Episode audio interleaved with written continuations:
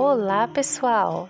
No episódio de hoje, eu quero comentar com vocês a respeito de vários concursos logo neste começo de ano que cobrarão língua inglesa em suas provas. E aí, você estudou? Conseguiu se preparar? Lembrando sempre que cada pontinho a mais faz toda a diferença na classificação final. Enfim, na, no próximo dia 20 de fevereiro, duas importantes instituições realizarão seus concursos com vagas para o estado de São Paulo, a Unicamp e a Petrobras. Ambas cobrarão questões de língua inglesa em suas provas. Uma preparação estratégica faria toda a diferença para você alcançar bons resultados. Como já havia falado na temporada anterior deste podcast, específica para o concurso da Unicamp, a chave é resolver muitas questões da banca. No concurso da Petrobras, por exemplo, a banca organizadora é a CESP-SEBRASP, que traz questões da modalidade certo ou errado, sendo que cada errada anula uma certa.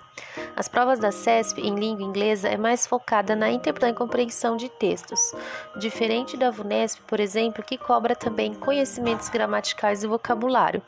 A CESP também pode cobrar gramática e vocabulário, mas se você comparar o conteúdo programático do edital, irá perceber o, o tópico de interpretação de texto bem mais latente.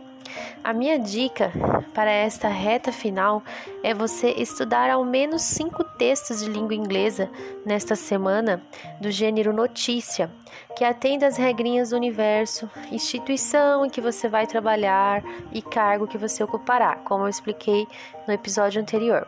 E também resolva questões da banca o máximo que possível. Lembre-se, se precisar estudar inglês instrumental para provas de concursos públicos, é só me procurar em minhas redes sociais. Vou deixar no Telegram dois links de filtro de questões, um da VUNESP e outro da CESP, para você só clicar e estudar.